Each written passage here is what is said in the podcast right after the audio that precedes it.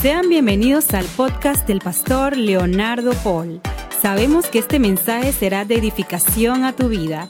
Te invitamos a que lo compartas en tus redes sociales y permitas que otros también sean bendecidos.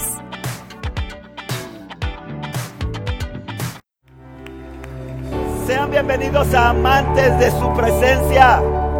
Estamos muy contentos de poder recibirles hoy con nosotros aquí y pues Quiero que sepan que las puertas de esta casa, de esta iglesia, de esta familia están abiertas para ustedes. Somos una iglesia que creemos que Jesús es el único camino, verdad y vida.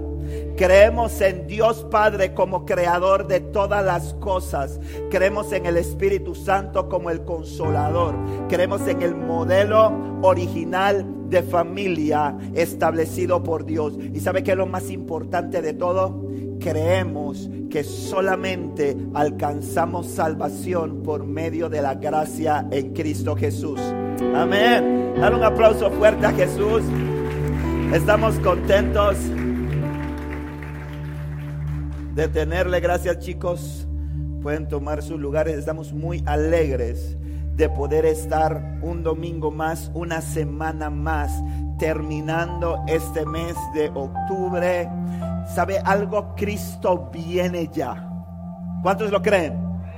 Mire, les digo algo, esté preparado, esté listo, porque la Biblia dice que en los últimos tiempos, dice que antes de que Cristo viniera, los tiempos iban a ser acortados. Mire, cuando usted cuenta, no será, se le fue el año. Cuando usted no le alcanza el tiempo, usted dice, wow, ya se fue el año. Porque la palabra de Dios dice que sabe que este, este acortar de los tiempos, esta reducción del tiempo, no es que hay más afanes, sino es que Dios es misericordioso y bueno. Porque la palabra de Dios dice que si los tiempos no fueran acortados, ni aun los escogidos pudieran ser salvos a causa de la maldad que se está proliferando en la tierra. Entonces, ahora hay otra cosa, ¿sabe qué? Que el Señor dice en su palabra que Él no retarda su venida como algunos la tienen por tardanza. Porque hay mucha gente que dice, desde que soy niño, estoy escuchando que Cristo viene y no termina de llegar. Pero usted se imagina que Cristo hubiera venido hace unos 20 años, tal vez dónde estarían algunos de ustedes, amén. Tal vez algunos de ustedes se hubieran perdido. ¿Se imagina que Cristo hubiera venido el mes pasado? Tal vez alguien aquí no hubiera podido alcanzar la salvación. ¿Se imagina que Cristo hubiese venido hace dos años? Tal vez algunos de los que están aquí no hubiesen podido disfrutar de la vida eterna. Entonces entendamos algo. Él no retarda, Dios no está, no está retardando la venida, el retorno de nuestro Señor Jesucristo, sino que está dándole más oportunidades para que todos puedan alcanzar el arrepentimiento. Pero para eso es nuestra responsabilidad como iglesia hablarles del amor de Cristo a todos aquellos. Amén. Dice la Biblia que hermosos son los pies de los que anuncian la paz, las buenas nuevas de salvación. Y ustedes saben cuál es el, uno de los fundamentos o una, uno de los principios de esta iglesia. Uno de los principios de esta iglesia es que no hacemos iglesia en estas cuatro paredes. Amén. Estas paredes son el lugar donde nos reunimos una o dos veces por semana para, para recibir algunas instrucciones para que Dios nos hable, pero somos iglesia nosotros. Amén. Somos piedras vivas y en el lugar donde estamos tenemos que llevar a Jesús. Amén. Hay gente que viene los domingos y cuando llega a la entrada dice, me pasa Jesús, por favor, se lo pone. Aquí en esta iglesia hay otra que yo fui la pasar. Y cuando salen, entonces dicen, aquí, ¿dónde le dejo a Jesús? Y el próximo domingo, no, no, usted tiene que llevar a Jesús en usted y mostrarlo al mundo. Amén. Mostrarlo al mundo. Pasamos más tiempo aquí en la iglesia, todos tenemos cara de santos. Y ahora con mascarilla más. Sí, porque hay gente que sin mascarilla tiene cara de malo. Aunque Cristo le renovó el, alma, pero la cara está trabajando todavía. Pero, pero con mascarilla todo el mundo se ve como que, así como misterioso. Entonces uno dice que uno se ve, se ve buena gente. Pero cuando estamos allá afuera es que tenemos que reflejar a Cristo. Amén. Que la luz de Cristo brille en cada uno de nosotros. Hoy quiero hablarte de una palabra que le he puesto por título tormentas. Tormentas le he puesto por título. Esta palabra la prediqué hace un tiempo no, no, no tan lejos, la prediqué en, una, en la iglesia del Pastor Concepción, donde se nos eh, invitó a predicar. Y yo muy rara vez predico dos veces su mensaje. Eh, pero el Señor sí me ha inquietado que este mensaje debía compartirlo con la iglesia, haciéndole los ajustes que el Espíritu Santo quiera para que la iglesia los pueda recibir. Así que esta palabra en esta mañana le hemos puesto por título tormentas y confiamos en que el Espíritu Santo va a hablar a cada vida. Dios y Padre, te pedimos en esta hora que tu palabra nos hable, que el mensaje de salvación el mensaje de consuelo, el mensaje de confrontación, el mensaje de cambio, el mensaje de aliento, el mensaje de desafío que tú tienes para cada uno de mis hermanos, Dios, pueda llegar. Padre amado, te pedimos que todo pensamiento, nuestros pensamientos sean llevados cautivos a tu obediencia en esta mañana, amado Rey y amado Salvador. Te pido Dios que toda distracción ahora mismo sea cancelada en el nombre de Jesucristo de Nazaret. Todo espíritu inmundo que quiera venir a robar la semilla, la palabra, ahora en el nombre de Jesús es arrestado y echado fuera de este lugar. En el nombre de Cristo declaramos que cada vida se convierte en tierra fértil, en buena tierra, para que tu caiga y dé fruto al 30, al 60 y al ciento por uno. Te damos gracias Dios en el nombre de Jesús. Amén. Amén. Gloria a Dios.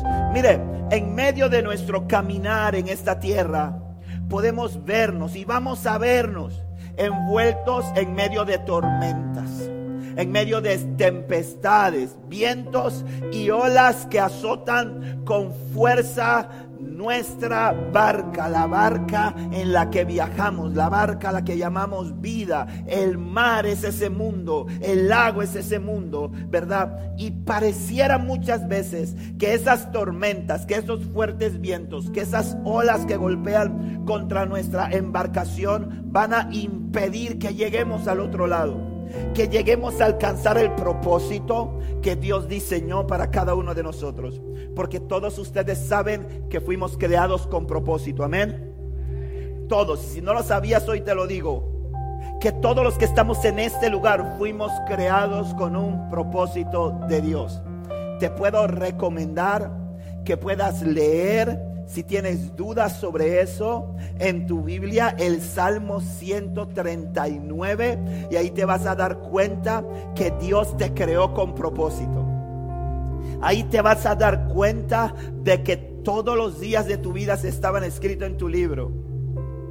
Que tú antes de nacer y, y sabe, para nosotros los que somos abogados, esa es mi profesión, eh, siempre ha habido un debate muy encarnizado sobre la vida y cuándo empieza la vida y cuándo se considera que un producto es vida. Y es más, hoy por hoy es una de las discusiones más acaloradas a nivel global en este tema tan diabólico que se está discutiendo en muchas naciones sobre el aborto. Y hay una, hay una discusión sobre cuándo empieza la vida cuando un ser viviente es considerado persona. Pero la Biblia y Dios dejó eso claramente definido hace mucho tiempo. Porque la palabra de Dios dice en el Salmo 139, dice, mi embrión vieron tus ojos. El primer encuentro dice mi embrión, es decir, para los que tienen duda, abran la Biblia y la palabra de Dios enseña que desde que hay desde que eres un embrión, ya tienes la capacidad de poder ver. Y sabes, ese es el primer encuentro que tienes en tu vida. El primer encuentro que tenemos en nuestra vida, ¿sabe con quién es? Con nuestro Creador. Por eso es que la Biblia dice, mi embrión vieron tus ojos. Y por eso es que cuando la gente nace, empieza a crecer, siempre está buscando algo que llene un vacío que hay en la vida de todo ser humano. Algunos lo buscan llenar a través de sus muchos estudios, de su superación profesional, lo cual no es malo, pero no va a llenar el vacío. Otros lo buscan llenar en relaciones. Las relaciones son buenas. El Señor dice en su palabra que mejor son dos que uno. Las relaciones son buenas. El matrimonio, las amistades es bueno. Pero ni el matrimonio ni ninguna amistad va a llenar ese vacío que hay dentro de ti. ¿Verdad? Hay otros que lo buscan en fiesta, en paris, en rumba, en diversión, diciendo necesito recrearme, necesito divertirme. No te voy a negar que eso te permite sentir una emoción, una euforia, una, una, una diversión pasajera y efímera, pero luego vas, vuelves a experimentar el vacío. Y necesitas ir a buscar más y más y más. Y sientes que el vacío no se llena. ¿Sabes por qué? Porque lo que tú necesitas no es ninguna de esas cosas. Lo que todo hombre necesita es reencontrarse con aquel que, que, vio cuando estaba siendo formado en el vientre de su madre. Es reencontrarse con su creador. Es encontrarse con Jesús. Cuando tú conoces a Jesús, cuando tú le entregas tu corazón a Jesús, entonces todo el vacío, todo lo que estabas buscando, lo encuentras. Yo te lo puedo decir, la mejor y más grande experiencia que he tenido en toda mi vida ha sido entregarle y conocer a Jesús de Nazaret. Dale un aplauso fuerte a él. Ahora, en la vida de todo hombre, en la vida de toda mujer, van a haber tormentas. Y muchos dirán, ah, pastor, pero no predique de eso. Deme las cinco claves para hacer billete. Dice la hermana, pastor, el Señor no le ha revelado los siete principios para que no me salgan arrugas. Eso se lo voy a en otra prédica. Pero voy a hablar de tormentas. Voy a hablar, voy a, voy a ser meteorólogo. Voy a hablar de tormentas, porque todo, todo ser humano va a enfrentar tormentas en su vida. Y a veces nos confundimos y a veces nos engañamos. Y esto va muy serio con los padres. Y esto va muy serio con los adultos. Porque tenemos muchos chicos, muchos niños, no solamente adolescentes, porque antes decíamos adolescentes y jóvenes. Tenemos niños confrontando problemas de depresión, tenemos a adolescentes bregando con pensamientos suicida todos los días. ¿Sabe por qué? Porque muchas veces menospreciamos el hecho de que ellos enfrentan tormentas, de que ellos confrontan tormentas. Y si no saben cómo navegar, muy probablemente van a naufragar en medio del mar. Entonces nosotros como padres, y no solamente como padres, sino como adultos, tenemos que entender esto para ayudar a aquellos que están empezando a subir en la vida, que están empezando a crecer, para que ellos puedan llegar a puerto seguro. Amén. Y no siempre van a ser tus hijos, ¿ah? No siempre van a ser tus hijos, porque todos los que estamos aquí tenemos un círculo de influencia, ¿cierto? Algunos más grandes que otros, pero todos tenemos un círculo de influencia. Tenemos un sobrino, tenemos un primo, tenemos un vecino, tenemos a alguien. Entonces le pido a todos los adultos que están aquí, por favor, pongan su mirada en aquellos que están subiendo. Pongan su mirada en aquellos niños, en aquellos adolescentes. No para querer estar regañándolos. No para querer decirle y querer y querer que ellos vivan tal vez la vida que ustedes nunca vivieron cuando tenían esa edad una cosa es, ahí la vida tiene etapas, diga conmigo etapas. La vida tiene etapas y tenemos que dejar que nuestros niños y que nuestros adolescentes vivan sus etapas. Amén. Amén, está conmigo. Claro, claro, uno no se quiere porque uno dice, no es que yo fui por ahí me di duro. Y yo no quiero que le, no, no, no, yo no quiero que él sea duro, tampoco lo mande para el barranco.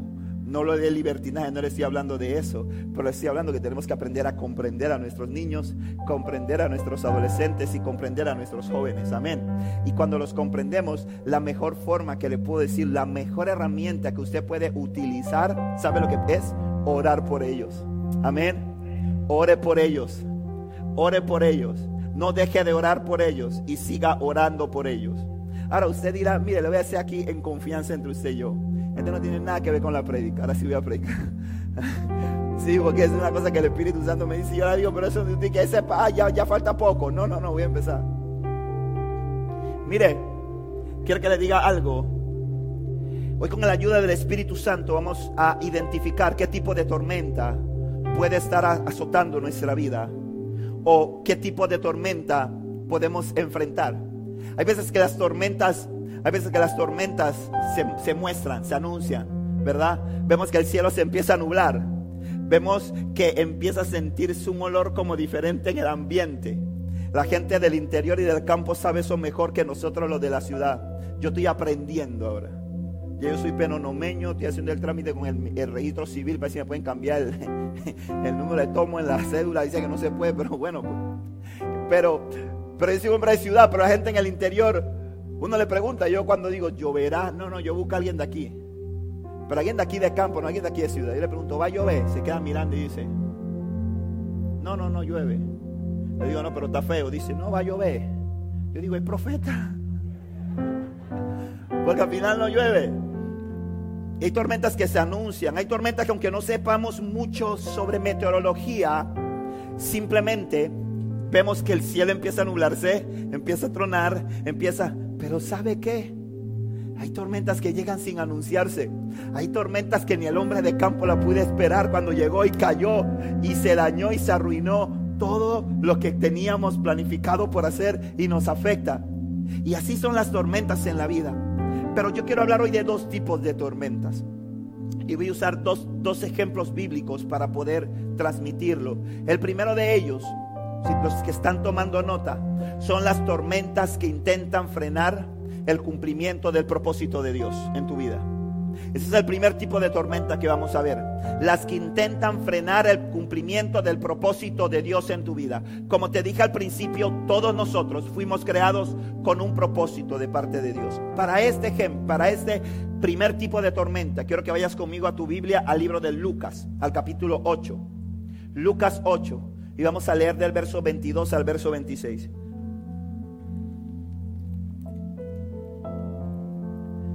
Lucas 8 del 22 al 26. Dice, lo tienen, si no lo tiene, aquí está en la pantalla. Dice, cierto día Jesús le dijo a sus discípulos, crucemos al otro lado del lago. Así que subieron a una barca y salieron. Mientras navegaban, Jesús se recostó para dormir una siesta. Pronto se desató una tormenta feroz sobre el lago la barca se llenaba de agua y estaban realmente en peligro. Los discípulos fueron a despertarlo. Maestro, maestro, nos vamos a ahogar, gritaron. Cuando Jesús se despertó, reprendió al viento y a las tempestuosas olas. De repente la tormenta se detuvo todo quedó en calma. Entonces le preguntó, ¿dónde está su fe? Los discípulos quedaron aterrados y asombrados. ¿Quién es este hombre? Se preguntaban unos a otros. Cuando da una orden, hasta el viento y las olas obedecen. Luego llegaron a la región de los Gerasenos, al otro lado del lago de Galilea. Mientras Jesús bajaba de la barca, un hombre que estaba poseído por demonios salió a su encuentro por mucho tiempo había estado desnudo y sin hogar y vivía entre las tumbas en las afueras de la ciudad. Amén. Este pasaje nos muestra algo muy interesante y es que los discípulos de Jesús aquellos que Jesús había escogido y había seleccionado, como cada uno de los que están aquí en esta mañana, aún los que están aquí por primera vez han sido escogidos y seleccionados por Dios. La Biblia dice, no es que ustedes me escogieron a mí, sino que yo los escogí a ustedes primero. Entonces, todos los que están aquí, mira que está a tu lado y dile, eres privilegiado. Vamos, empújalo un poquito y dile, hey, eres privilegiado, eres privilegiada. Vamos, díselo. Porque Jesús se fijó en ti y te miró. Asimismo pasó con los discípulos. Los discípulos dejaron sus actividades, dejaron sus profesiones. Algunos eran un recaudador de impuestos, otros eran eh, pescadores y así habían varias profesiones. Y ellos dejaron sus actividades y empezaron a seguir a Jesús.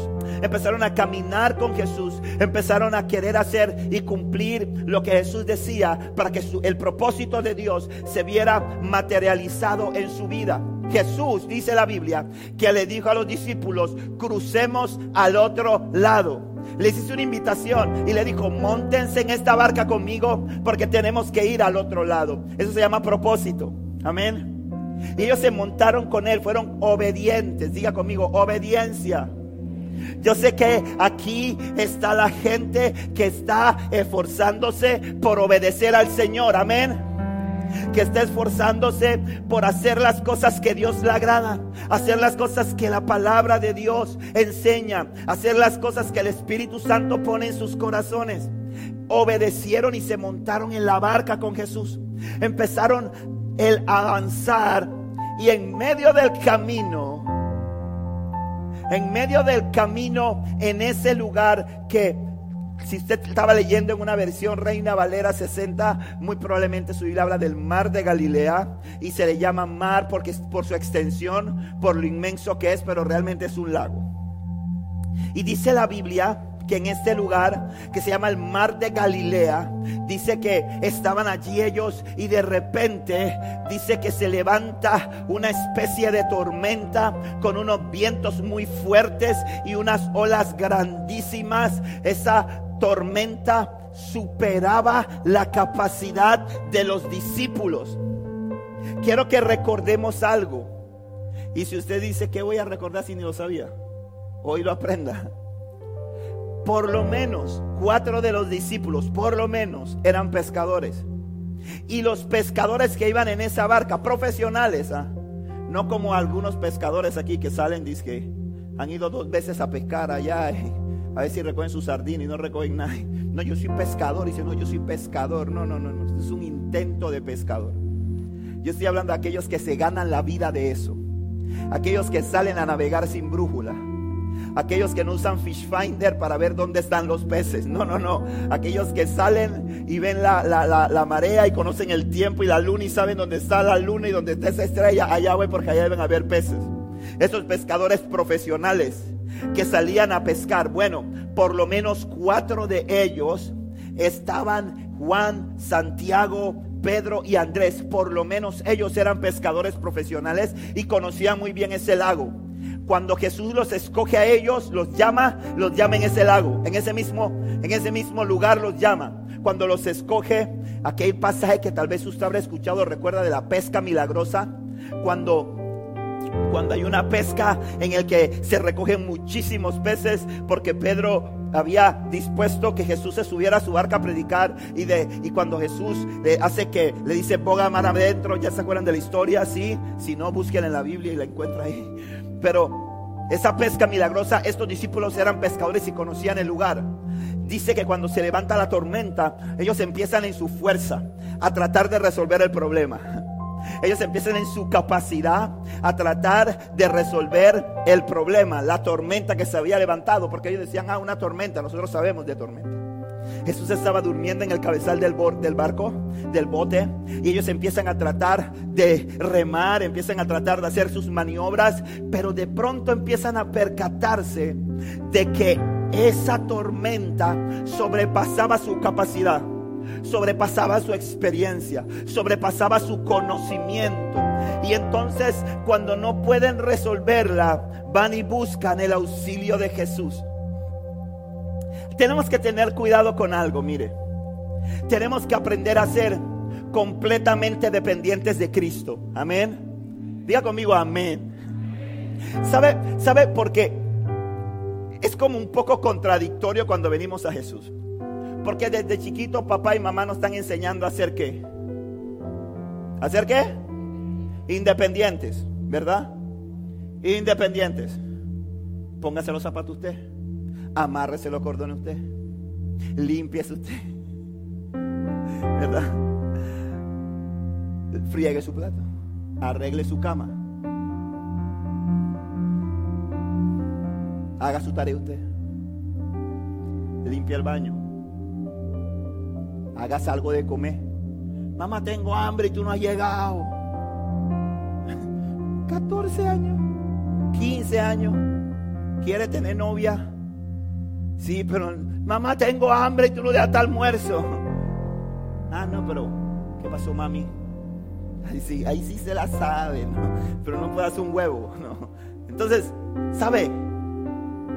Nos enseñan a ser independientes, pero cuando venimos a Cristo, entonces el Señor, ¿qué nos dice? Depende de mí. Por eso es que no podemos, y el gran, una de las grandes luchas que tiene la gente es que no, no puede vivir vidas cristianas exitosas. ¿Sabe por qué? Porque pone, pone y tiene muy en poco un pasaje que dice, de modo que si alguno está en Cristo, nueva criatura es. Las cosas viejas pasaron y aquí todas son hechas nuevas perdemos de vista ese pasaje y perdemos de vista otro pasaje que dice, en cuanto a la pasada manera de vivir, despojémonos del viejo hombre que está viciado conforme a los deseos engañosos de la carne y vistámonos del nuevo cuerpo, del nuevo ser que pone Cristo en nosotros. Amén. Y eso a veces nos, nos choca. ¿Sabe por qué? Porque nos dicen, sé independiente, soy independiente. Y cuando vengo a Cristo, cuando em, empezamos a enfrentar tormentas, tratamos de resolverla nosotros y nos ponemos en problemas. Entonces cuando ya no tenemos otra opción, entonces vamos y nos postramos, Señor, ayúdame. Señor, ¿no ves que perecemos? Hoy aprendamos algo, iglesia. Hoy aprendamos algo. Y sabe, hay una realidad. Y es que vivimos en una sociedad y tenemos que hablar de las realidades sociales. Vivimos en una sociedad en la cual hay muchas mujeres que han, sus relaciones sentimentales se han, se han roto. Y hoy por hoy han tenido que surgir con sus hijos y criar a sus hijos. Y eso enfrenta un desafío mucho más grande para ese tipo de mujeres. ¿Sabe por qué? Porque son doblemente independientes. Son doblemente independientes y a veces le cuesta un poco más depender. Ser dependientes. Tenemos que aprender a rendir nuestra vida por completo a Cristo. Amén. Eso, eso, eso implica tener la capacidad de identificar cuando una tormenta llega a tu vida para correr a Cristo, para que Él lo resuelva y no tratar de resolverla tú, porque al final te vas a meter en una serie de problemas que podías haber evitado si hubieses corrido a Jesús antes de tú tratar de resolverla. Amén, ¿está conmigo? ¿Sí? Ok, bien, bien, bien. Entonces, entonces, tenemos que intentar algo, entender algo. Ellos intentaron resolverlo, no pudieron no pudieron. Y Jesús iba en la barca y dice que dormía. Dice que dormía. Y es una pregunta que usted dice, pero, pero ¿cómo si Jesús sabe que tengo una tormenta? ¿Cómo si Jesús sabe que estoy atravesando por una situación difícil? ¿Cómo que Jesús va a estar durmiendo en la barca? Y uno trata, y a veces tratamos de darle la vuelta a esa enseñanza, de entender cómo es que Jesús estaba durmiendo en la barca cuando yo tengo un problema. Y a veces cuando tenemos situaciones difíciles, pareciera que Jesús duerme. Pareciera que Jesús duerme porque como que no vemos respuesta. Y hoy en día como vivimos en la generación del microondas, ¿verdad? Todo tiene que ser rápido. Hay gente que le empieza a pedir, hay mucha gente en el mundo, de vuelta en el mundo, que ha abandonado a Jesús porque Jesús no le respondió en el plazo que le puso. Entonces nosotros agarramos, llegamos del trabajo. Hay gente que agarra y cocina toda la semana, la comida de toda la semana la cocina. Ta, ta, ta, ta, ta. Y nada más cuando llega, abre microondas, ya va, fum, recalentado. Y dice, esto se llama vida moderna. Así mismo pensamos que son las respuestas de Dios. Hay gente que dice que voy a orar para que Dios cambie a mi esposo. Un mes orando. Dice, no, que se lo lleve el diablo. Ese no. Ese no ya no tiene arreglo, no, ya yo no estoy orando más por él, ya me cansé, ya, ya, ya, Señor, llévatelo, te lo mando, ya. Y se decepcionan y se van de la iglesia y todo eso porque dicen que Dios no me respondió. Pero es que Dios dice, no es que Dios está durmiendo. Dios, escúchame bien algo, y vamos a aprender algo bien tremendo sobre esa primera tormenta hoy. Y es que ninguna tormenta, escucha bien esto, ninguna tormenta, ninguna situación que estemos afrontando toma por sorpresa a Jesús ni lo estremece. Amén. Dar un aplauso a Jesús si crees eso. Ninguna tormenta, ninguna situación difícil que estemos afrontando toma por sorpresa a Jesús. Ahora, por favor, manténgase en esta escena de la película. No se me pierda, no se me vaya. Entienda que estamos hablando de gente que recibió una instrucción de Jesús, que recibió una invitación de Jesús, que Jesús le dijo, súbete a la barca vamos al otro lado y se montaron. Gente que obedeció. Amén. Estoy hablando primeramente a la gente que está haciendo la voluntad de Dios. Estoy hablando de estoy hablando de aquellos que están enfrentando tormentas por hacer la voluntad de Dios, por querer hacer las cosas bien para Dios. Mira lo que pasó. Eh, esta tormenta que se levantó era una tormenta, escucha bien esto, que no era natural. Esta tormenta no era natural. Esta tormenta era oposición diabólica que estaba intentando detener el cumplimiento del propósito de Dios en la vida de los discípulos. Amén. Entiéndelo. Esta tormenta que se levantó no era una tormenta natural. No fue que las condiciones del clima cambiaron. No fue que llegó el invierno, no fue que llegó una estación, eh, una estación lluviosa, no fue que Dios mandó esa tormenta. No, no, no. Esa tormenta era oposición diabólica para que los discípulos llegaran al otro lado. Oposición diabólica para que se cumpliera el propósito de Dios con la vida de alguien. El otro lado del mar, del otro lado del lago, había un hombre que la Biblia dice que era de Genezaret o era un gadareno. Era un hombre que estaba endemoniado.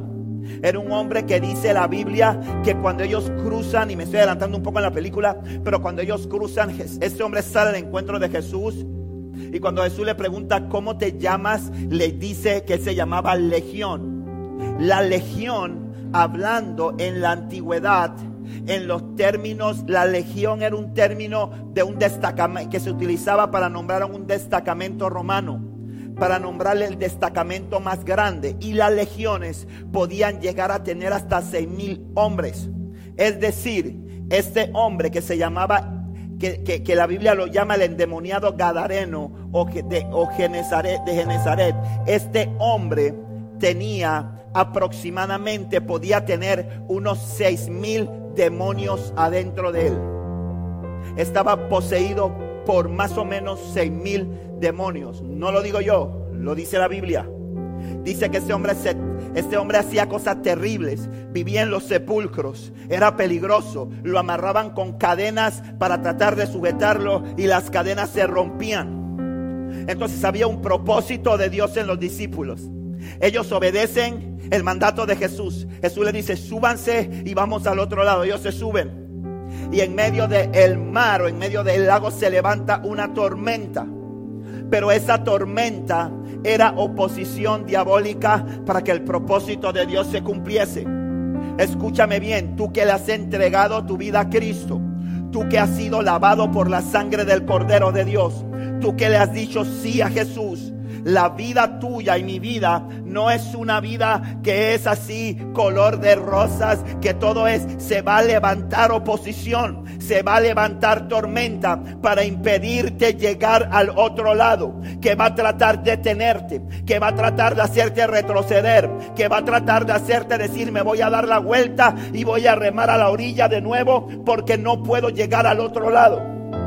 Pero te digo algo, si Jesús está en la barca, tú vas a llegar al otro lado. Si Cristo está en la embarcación, tú vas a llegar al otro lado.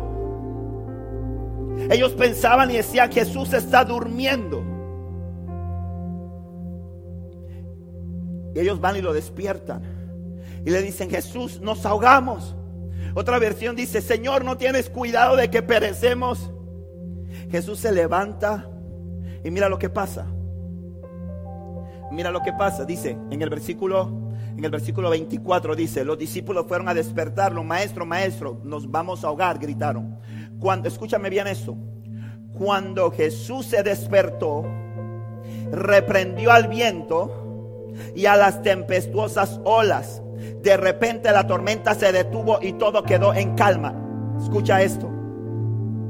Aquí te dice, porque esa tormenta no era natural. Porque Jesús no reprende a los elementos naturales. Jesús ejerce autoridad sobre ellos, pero no los reprende. Jesús reprende, Jesús los reprendió porque entendía que era una oposición diabólica para impedir que el propósito de Dios se cumpliera en, la vida de ese hombre, para impedir que los discípulos cruzaran al otro lado. Pero te digo, si Cristo va en tu barca, y tú estás tratando de obedecer a Jesús y tú estás tratando de hacer las cosas para Cristo, te lo aseguro, te lo garantizo, vas a llegar al otro lado. Vas a llegar al otro lado. Esa situación no te va a destruir. Esa situación no va a acabar contigo. Esa situación te va, escucha esto. Esa situación te va a hacer conocer a Dios.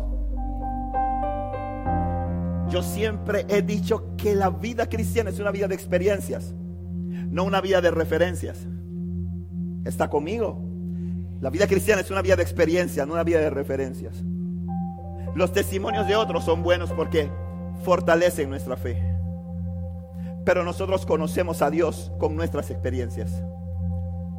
Nada te va a hacer conocer a Dios más que cuando tú lo ves librándote de la muerte más que cuando tú lo ves librándote de un problema, más que cuando tú lo ves guardando tu vida de manera sobrenatural.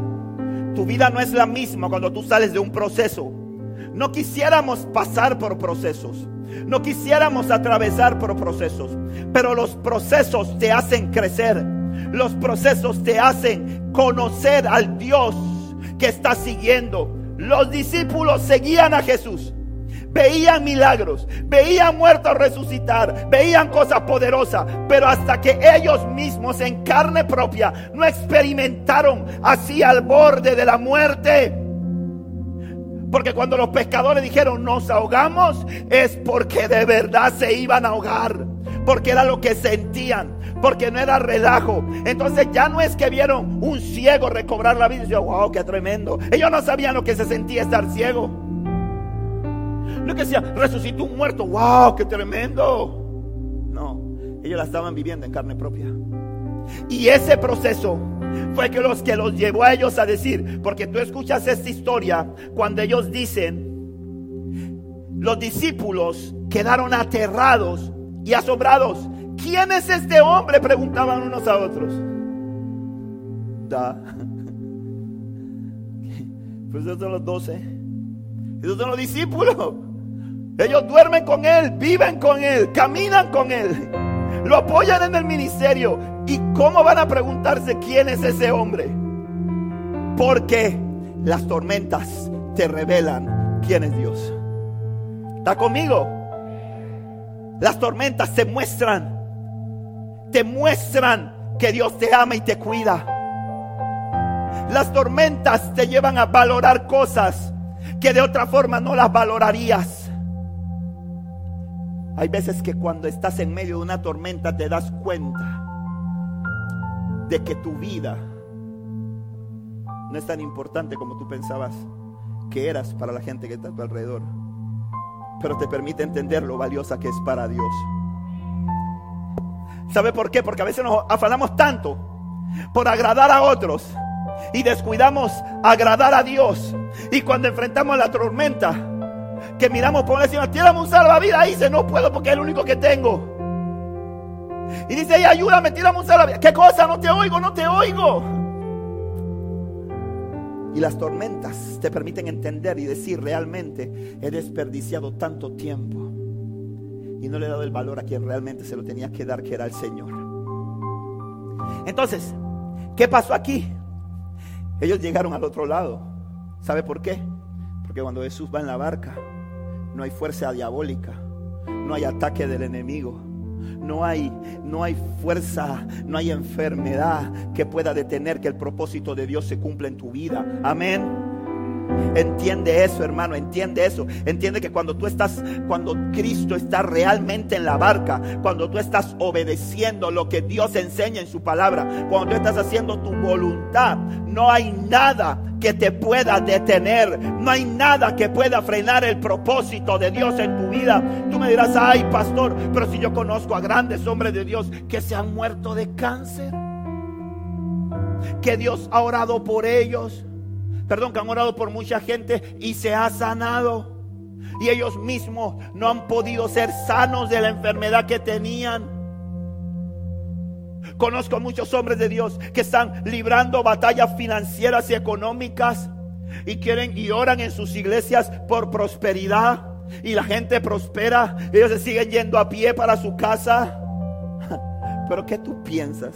Porque el propósito tuyo y mío en la tierra que es tener casas bonitas, solamente carros bonitos, tener muchas cosas materiales, hermano. Hay algo más, hay algo superior, hay algo eterno, hay algo glorioso en tu vida. Y cuando tú realmente tienes a Cristo y cuando tú realmente vas en la embarcación en que va Jesús, Jesús no te hace pasar por ningún desierto que no te revela el propósito. Él te va a hablar, te va a consolar y te va a llevar al otro lado te va a llevar al otro lado.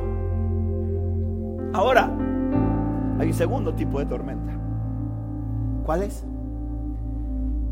segundo tipo de tormenta del que te quiero hablar hoy es la tormenta que busca devolverte al propósito de Dios. Dice que la primera tormenta es esa tormenta que busca qué? Sacarte que busque impedir que el propósito de Dios se cumpla en tu vida. Pero hay un segundo tipo de tormenta. Y es la tormenta que busca devolverte al propósito de Dios. ¿Y por qué digo devolverte? Y tú dirás, ah, bueno, pastor, eso es, eso es para la gente que, que, que, un día estuvo en la iglesia, caminó con Jesús, sirvió a Cristo y que después se apartaron. No, no, no, no, no. Eso es para todo ser viviente. Porque todo ser viviente, según, según el Salmo 139, fue creado con propósito de Dios. El Señor dice, mis pensamientos acerca de ti son maravillosos. Yo te quiero decir algo, yo no sé cuánto tiempo de sufrimiento tú puedes sentir que has experimentado en tu vida, pero los planes de Dios para ti son maravillosos.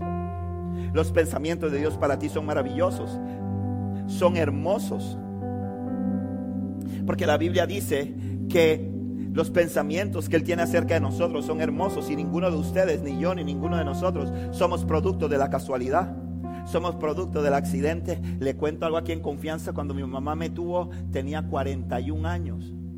Y usted dirá, ah, jovencita, pastor. Sí, sí, Sara tenía 90, estaba bien la vieja.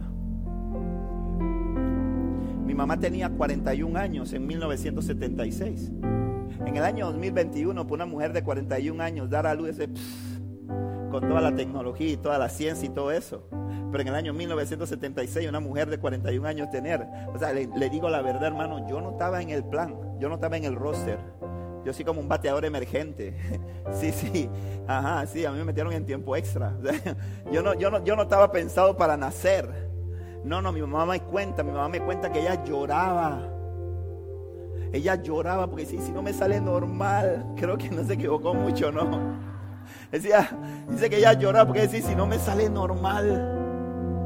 Y, estaba preocupada porque no había pastillitas de ácido fólico, no había eh, todas las cosas, no había ultrasonidos 4D, no había todas esas cosas que hacen los, los, ginecólogos hoy en día que le sacan el bebé a la mamá y dice, ah, está bien, se lo meten de nuevo y espera. No, no habían esas cosas. Entonces mi mamá sufría, pensaba que no, pero tal vez yo no estaba en los planes de mi mamá y mi papá, quienes amo. Ya mi papá partió con el Señor, pero lo amo con todo mi corazón. Amo a mi madre porque es una mujer de Dios maravillosa. Yo no estaba en los planes de ella, pero es que yo no tenía que estar en los planes de ella. Yo tenía que estar en los planes de Dios, mi hermano. Yo estaba en los planes de Dios igual que tú. Puede que tu vida haya sido difícil, que no te haya sentido muy querido, pero te digo algo, tú estás aquí porque estás en los planes de Dios. Y entonces hay tormentas que llegan a nuestra vida porque buscan devolvernos al propósito, buscan encarrilarnos. Y quiero que vaya rápido conmigo al libro de Jonás capítulo 1. Jonás 1. Dice la palabra en Jonás 1, porque tengo que avanzar porque si no después mi esposa me regaña porque dice que me demoro mucho predicando. Dice, el Señor le dio el siguiente mensaje a Jonás, hijo de Amitai. Levántate y ve a la gran ciudad de Nínive, pronuncia mi juicio contra ella, porque he visto lo perversa que es su gente. Entonces Jonás se levantó y se fue en dirección contraria para huir del Señor. Descendió al puerto de Jope, donde encontró un barco que partía para Tarsis. Pagó su pasaje, subió a bordo y se embarcó rumbo a Tarsis con la esperanza de escapar del Señor. Ahora bien, el Señor mandó un Mire esto, ahora bien, el Señor mandó un poderoso viento sobre el mar, el cual desaltó una violenta tempestad que amenazaba con despedazar el barco. Temiendo por sus vidas, los desesperados marineros pedían ayuda a sus dioses, lanzaban la carga por la borda para aligerar el barco. Todo eso sucedía mientras Jonás dormía profundamente en la bodega del barco. Así que el capitán bajó a buscarlo. ¿Cómo puedes dormir en medio de esta situación? Le gritó. Levántate y ora a tu Dios. Quizás nos presta atención y nos perdone la vida. Entonces la tripulación echó suertes para ver quién había ofendido a los dioses y causado tan terrible tempestad. Cuando lo hicieron, la suerte señaló a Jonás como el culpable. Así que los marineros le reclamaron, ¿por qué nos ha venido esta espantosa tormenta? ¿Quién eres? ¿En qué trabajas? ¿De qué país eres? ¿Cuál es tu nacionalidad? Soy hebreo, contestó Jonás, a Jonás, y temo al Señor, Dios del cielo, quien hizo el mar y la tierra. Los marineros se aterraron al escuchar esto, porque Jonás ya les había contado que huía del Señor. Ay, ¿por qué lo hiciste? gimieron. Como la tormenta seguía empeorando, le preguntaron, ¿qué debemos hacer contigo para detener esta tempestad? Échenme al mar, contestó Jonás, y volverá la calma. Yo sé que soy el único culpable de esta terrible tormenta. Sin embargo, los marineros remaron con más fuerza para llevar el barco a tierra, pero la tempestad era tan violenta que no lo lograron. Entonces clamaron al Señor, Dios de Jonás. Oh Señor, le rogaron, no nos dejes morir por el pecado de ese hombre y no nos hagas responsables de su muerte. Oh Señor, has enviado esta tormenta sobre él y solo tú sabes por qué. Entonces los marineros tomaron a Jonás y lo lanzaron al mar embravecido. Y al instante se detuvo la tempestad. Los marineros quedaron asombrados por el gran poder del Señor. Le ofrecieron un sacrificio y prometieron servirle. Entre tanto, el Señor había provisto que un gran pez se tragara a Jonás. Y Jonás estuvo dentro del pez durante tres días y tres noches. Aquí nos encontramos con un segundo tipo de tormenta. La primera tormenta era una tormenta que era producto de la oposición diabólica. Era producto del plan de Satanás de intentar detener el avanzar de los discípulos para que llegaran al otro lado, para que aquel hombre fuera libre. Jesús se levanta en medio de la tormenta, Jesús se levanta en medio de la tempestad, reprende el viento, reprende las, las aguas y todo queda en calma. Todo queda en calma y ellos llegan al otro lado. Aquí nos encontramos el otro tipo de tormenta. En este caso, Jonás era un hombre escogido por Dios. Era un hombre llamado por Dios. Era un hombre con propósito y destino, igual que tú. Igual que yo. Un hombre con un propósito y un destino divino.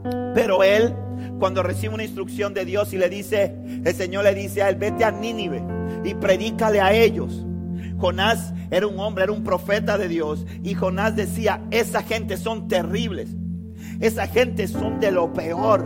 Esa gente merece morir. Yo no voy a predicarles a ellos. Yo no voy a hacer nada. Es más, dice, voy a oír y me voy a montar. Fue, bajó al puerto.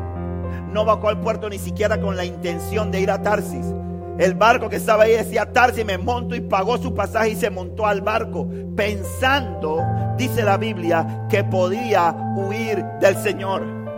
Déjame decirte algo, mi hermano. Cuando Cristo marca una vida, cuando Dios pone su mirada sobre un hombre o sobre una mujer, tú puedes hacer lo que te dé la gana.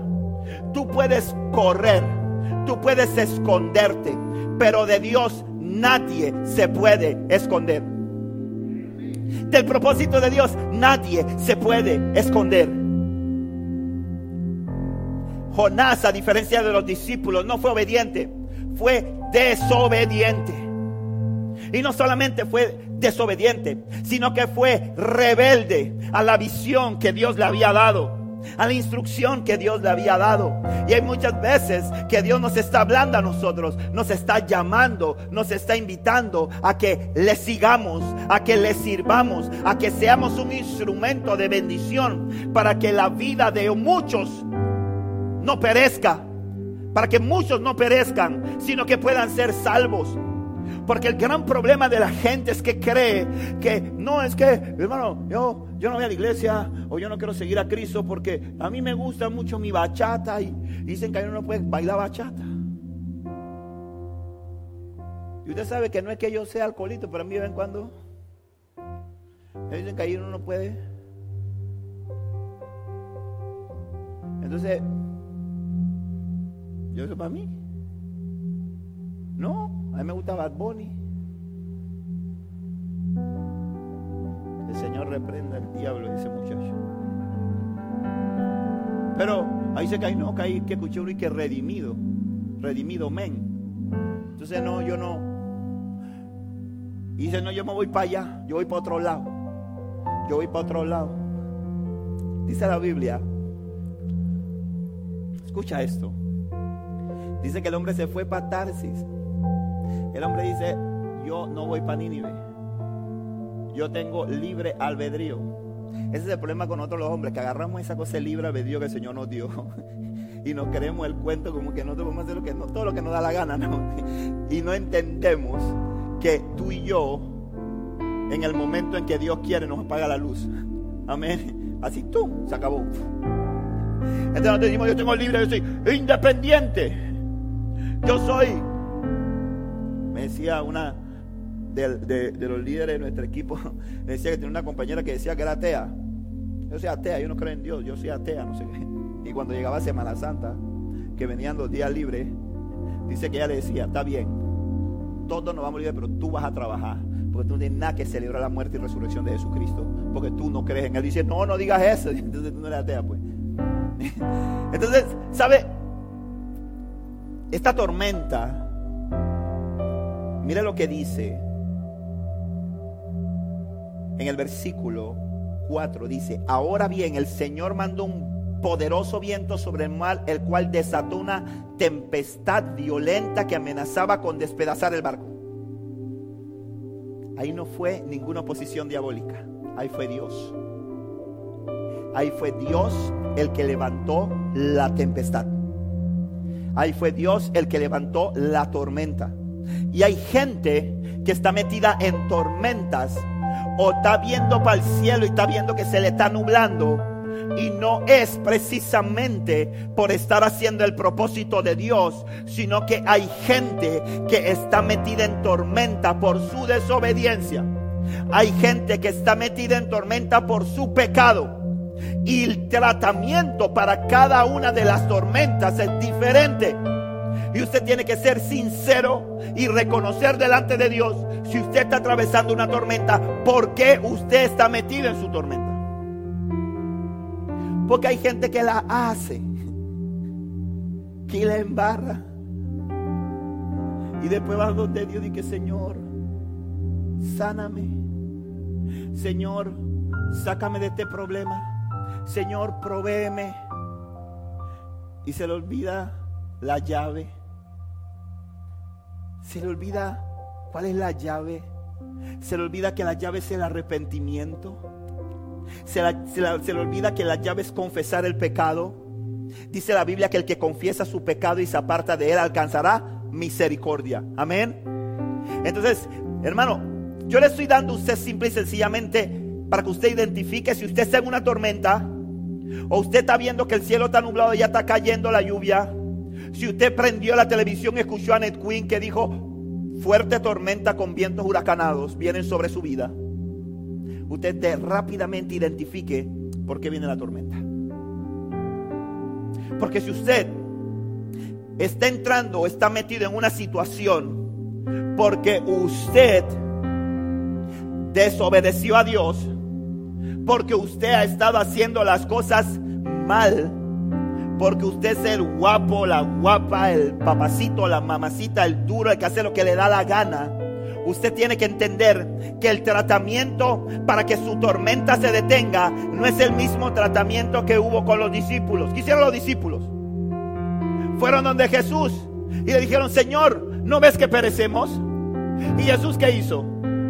Se levantó, paró la oposición diabólica y después los miró y le dijo, no tienen fe? ¿Qué les pasa? Ahora, yo le doy gracias a Dios que yo no soy Jesús. Porque tal vez si hubiera sido Jesús, hubiera dicho, de verdad que usted me está diciendo que se va a morir. Yo cambito milagro. Todo se me baja. No, Señor, pero no se me baja. Se baja. Voy a picar. Apenas llego a tierra, pico totín. Usted no sirve. Los votos, están todos votados. Pero como Jesús no soy yo. Gracias al Señor. Y tal vez alguno de ustedes que también está pensando y dice, no, yo hubiera, yo hubiera hecho lo mismo que usted, pastor. Jesús, a ellos solamente le dijo, no tienen fe. Pero no le dijo, no tienen fe para destruirlos. Le dijo, no tienen fe porque se las quiero fortalecer. Amén. Porque así es Dios. Dios es maravilloso. Dar un aplauso a Jesús porque Él es maravilloso. ¿Sabe? Entonces, ¿qué sucede? Mire, empieza la tormenta y dice que amenazaba, una violenta tormenta que amenazaba con despedazar la nave. Ojo con esto. Dios es justo. Y esa tormenta que amenazaba con despedazar la nave iba a despedazar la nave. O sea, es una casualidad que dijo ahí, no, no, no, es era una tormenta violenta, dice la Biblia, que iba a despedazar la nave. Porque te digo algo, la desobediencia y el pecado destruye vidas. La desobediencia y el pecado destruye vidas. Tú puedes correr, tú te la puedes jugar, pero llegará el momento, tú podrás llegar al puerto huyendo de Dios. Podrás tener, para pagar el pasaje. Podrás montarte en el barco. Podrás relajarte en el barco.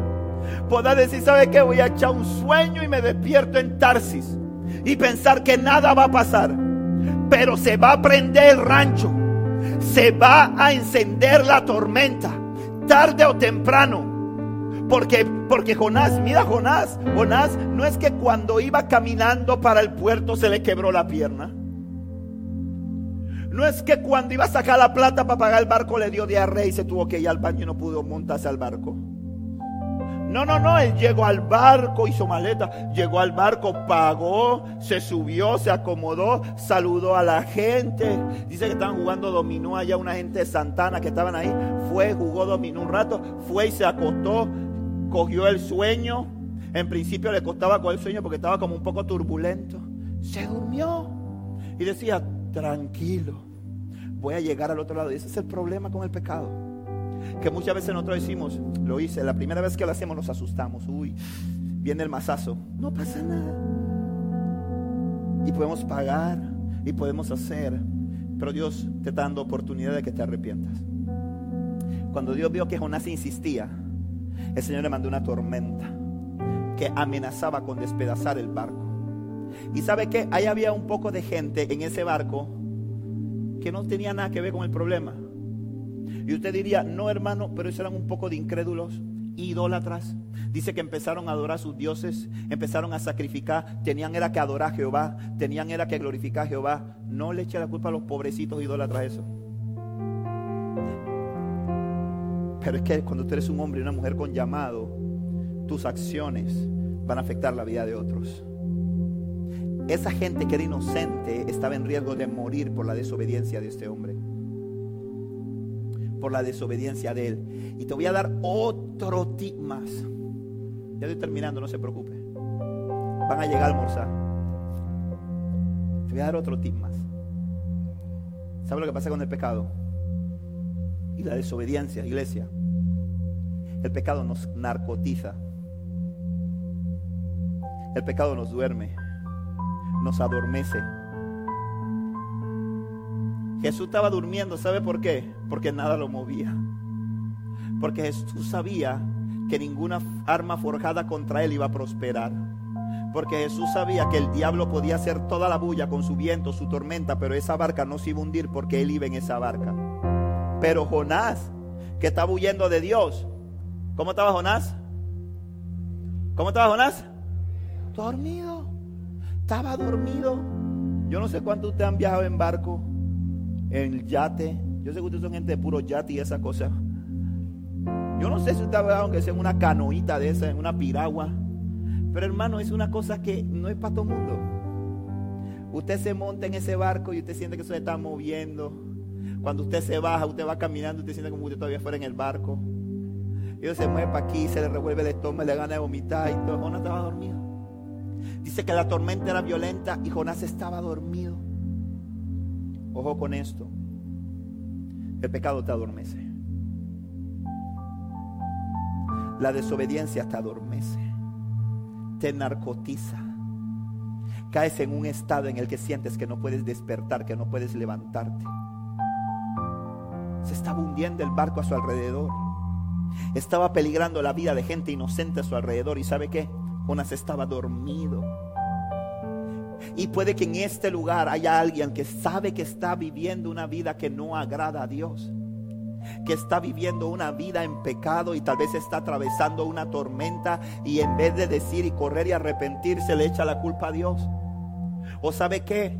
No dimensiona las consecuencias de sus actos y no sabe el daño que está, que está por ocasionarle no solamente a su vida, sino a la vida de un pocotón de gente porque el pecado lo ha dormido.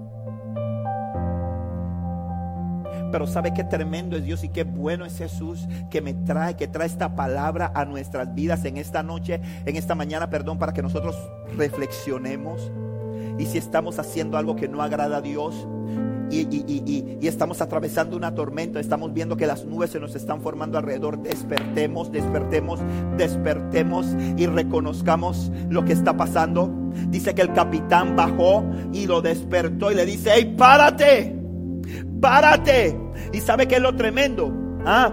que sabe quién lo despertó a él, lo despertó un impío. Lo despertó un incrédulo.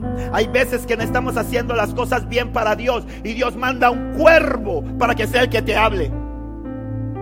Manda un cuervo para que te diga, hey, juega vivo con lo que estás haciendo.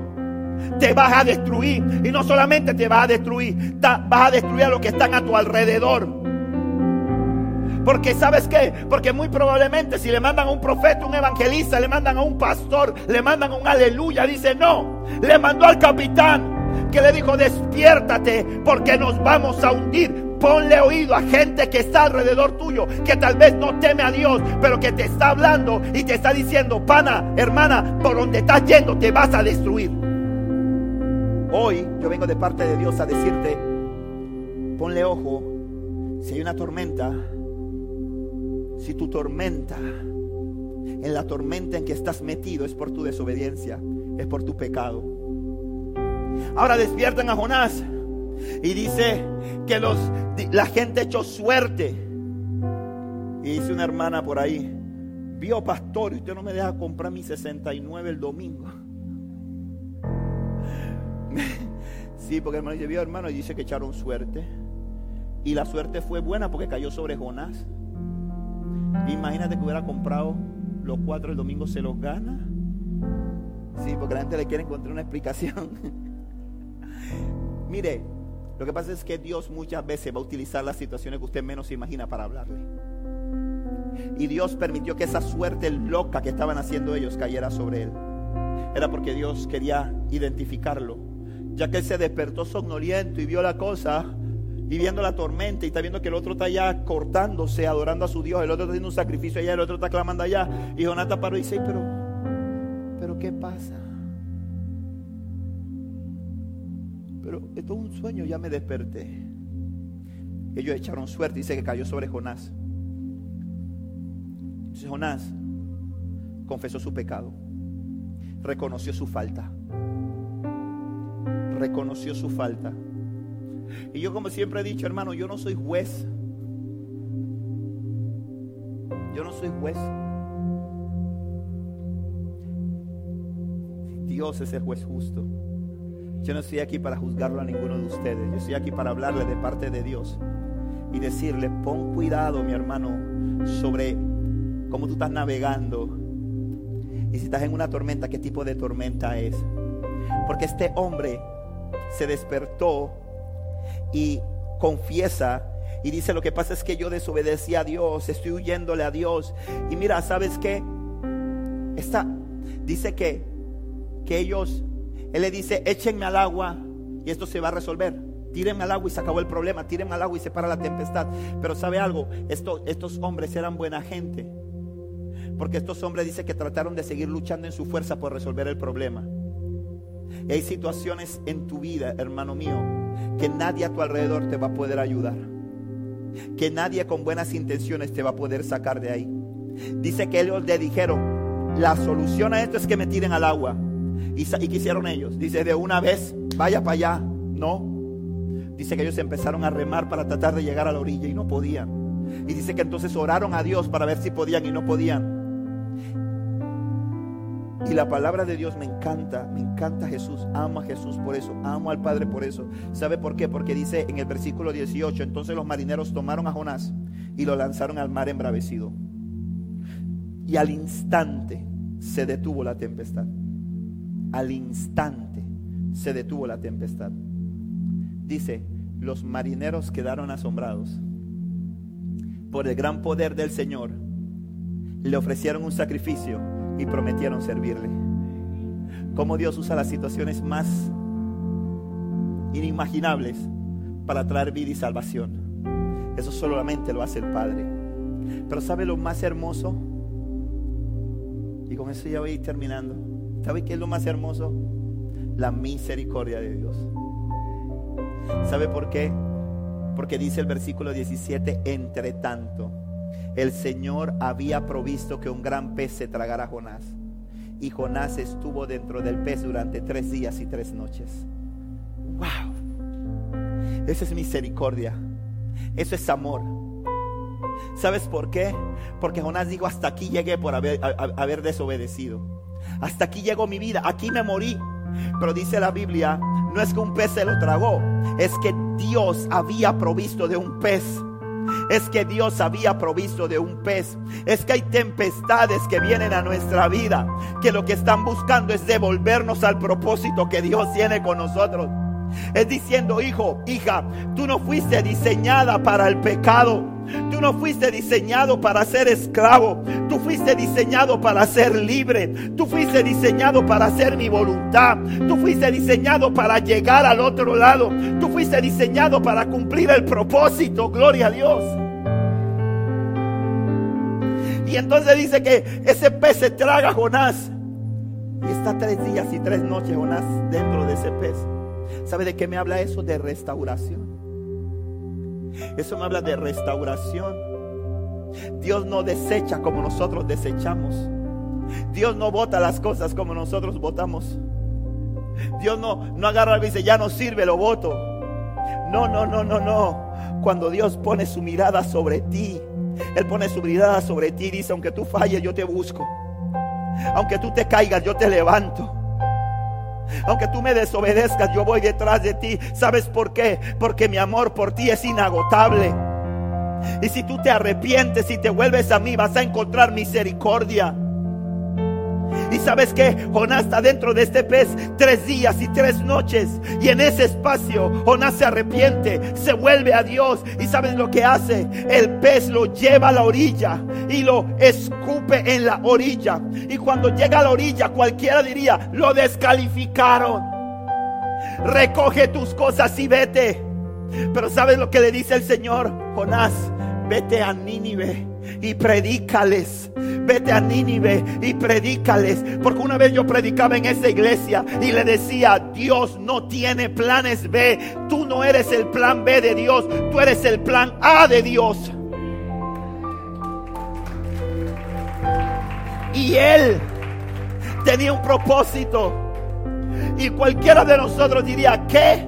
Tú vas a rechazar a Dios. Tú vas a huir de Dios. Tú estás descalificado no vengas más, no regreses más, no quiero saber más nada de ti. Pero así, piensa el hombre, así piensa el ser humano. Pero Dios es un Dios de segundas oportunidades. Él es misericordioso. Y yo te digo en esta hora, si tú has estado nadando si tú has estado viajando, navegando en sentido contrario al propósito de Dios, hoy te digo, gira y vuelve a la dirección de Dios, porque Dios quiere cumplir su propósito en tu vida. Porque Dios no quiere que solamente tú te salves, sino que mucha gente que está a tu alrededor, todos los que iban en la embarcación con Jonás se salvaron. Y no solamente se salvaron, de morir, sino que salvaron sus almas porque tuvieron por medio de la experiencia de Jonás que reconocer que, que el Señor era el rey. No importa la tempestad que tú puedas estar atravesando. Si el Señor está en tu vida, si el Señor está en tu barco, vas a llegar al otro lado. Ponte de pie, por favor vas a llegar. Esperamos que este mensaje haya llegado a tu corazón. Recuerda, suscríbete y síguenos.